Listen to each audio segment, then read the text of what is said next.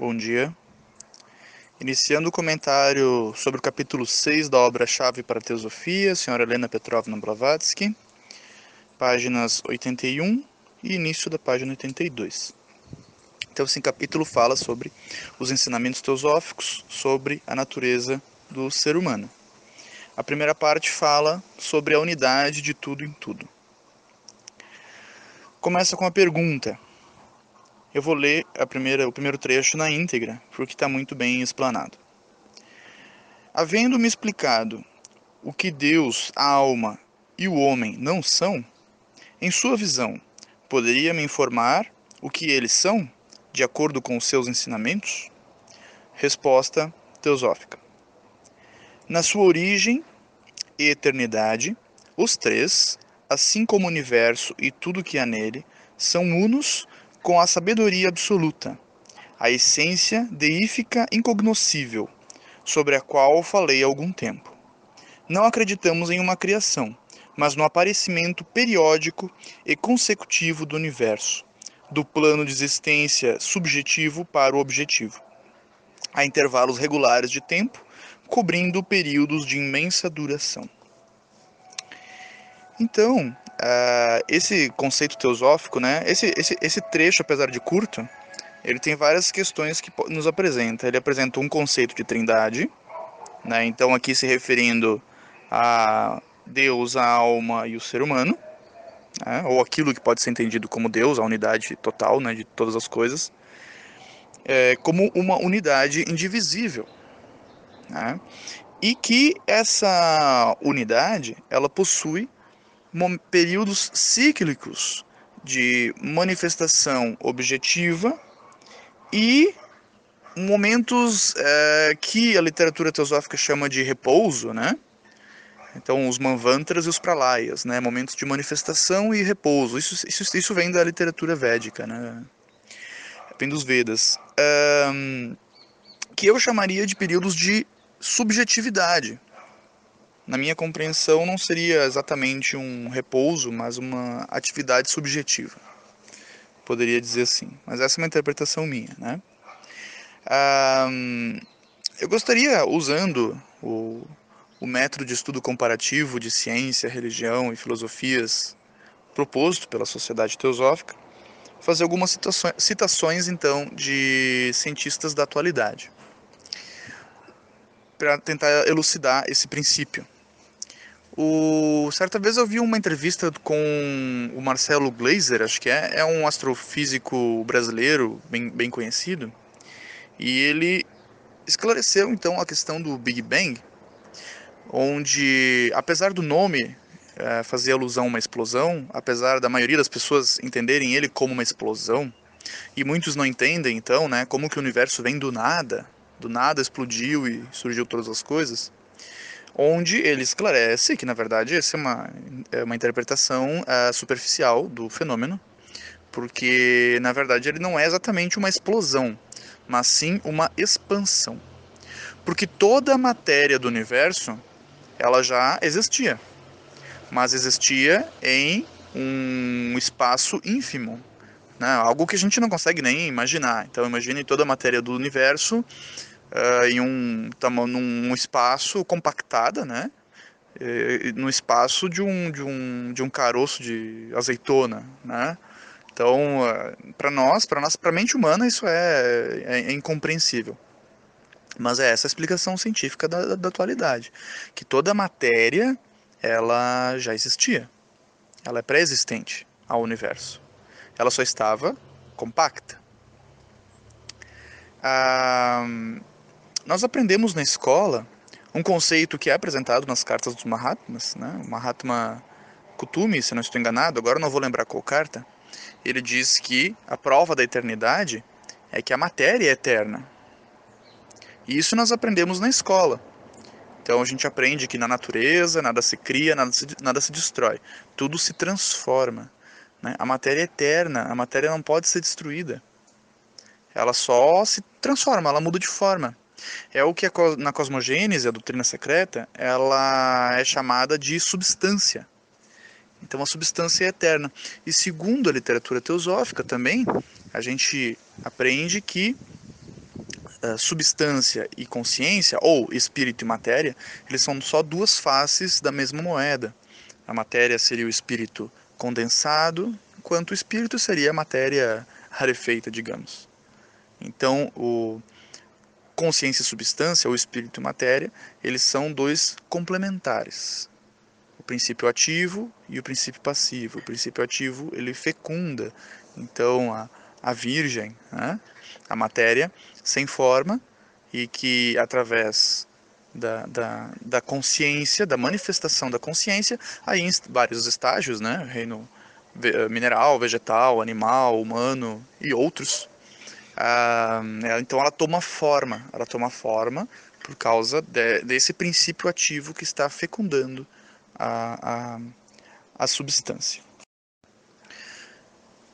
Podemos perceber que esse princípio da, da, da manifestação cíclica ele é algo tão natural que a gente consegue observar em tudo na, na natureza. Dizem que os orientais têm muita dificuldade em dizer quando inicia e quando termina a vida de uma flor, por exemplo. É, eles têm uma visão diferente do mundo, né? essa visão cíclica já faz parte da cultura deles, enquanto nós ocidentais temos uma visão linear. A gente tem o costume, o hábito de ver as coisas com início, meio e fim, enquanto eles conseguem observar uh, como um processo cíclico mesmo. Então, quando inicia a vida de uma flor? É quando surge a semente, é quando é, a, semente começa a germinar, é quando a flor começa a sair do solo, quando surge o caule, ou quando a flor desabrocha, ou quando está no botão. Então é, é, é um cíclico, é um ciclo de manifestação da vida. E é muito difícil a gente definir o início e fim das coisas se a gente olhar sobre essa ótica. Então a gente percebe isso em tudo na natureza. Nós temos os nossos períodos de sono e vigília, os nossos processos de vida e morte, é, nosso dia e noite, atividade e repouso. Então, isso é uma, é uma lei natural e que a gente consegue observar em tudo.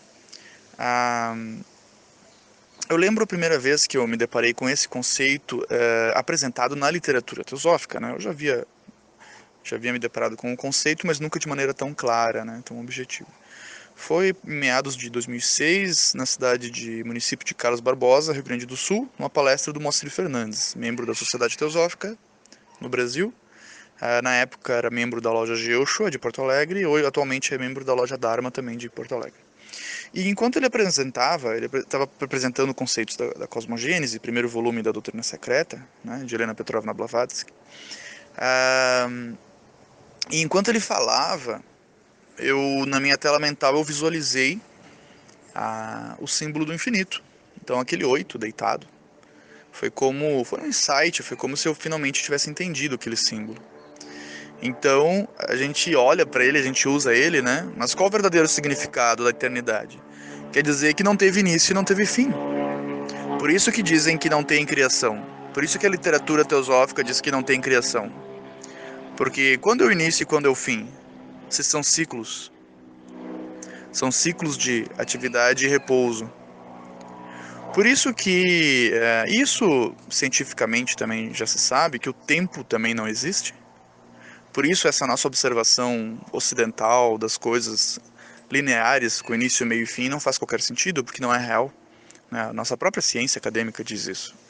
Então o tempo também não existe. Né? O que existe são os resultados das nossas ações prévias. É, nossas ações, que os orientais chamam de karma. Então, nossas ações prévias, elas modificam a matéria, modificam a substância. E a gente é, testemunha, a nossa consciência, ela é testemunha dessas modificações da substância e nós testemunhamos os resultados. Isso é o que a gente chama de passado, porque o universo, assim como nós, tem uma certa memória, tem uma espécie de memória em tudo. Acredito que essa memória é o que a literatura chama de a caixa ou a casa. Né? Então, e o futuro nada mais é do que um resultado das nossas ações nesse momento. E esse momento é o único momento que existe. Então eu acredito, por exemplo, que viver na eternidade ou fonte da juventude, né, a, a conquista da vida eterna, é justamente quando passamos a viver plenamente no eterno presente, que é o único momento que existe. Enquanto esses ciclos de manifestação e repouso, de modificação da, da substância, nós nos tornamos aquilo que somos conscientemente, né? Nós já somos, né? Mas nós nos tornamos conscientemente as testemunhas. Nossa consciência é a testemunha e também um agente ativo dessa modificação. Né? Por enquanto, a gente é semiconsciente desse ato. Quando nos iluminarmos, então seremos agentes conscientes dessa modificação. Nós agiremos de maneira consciente. Alguém comentou sobre os buracos negros. Né?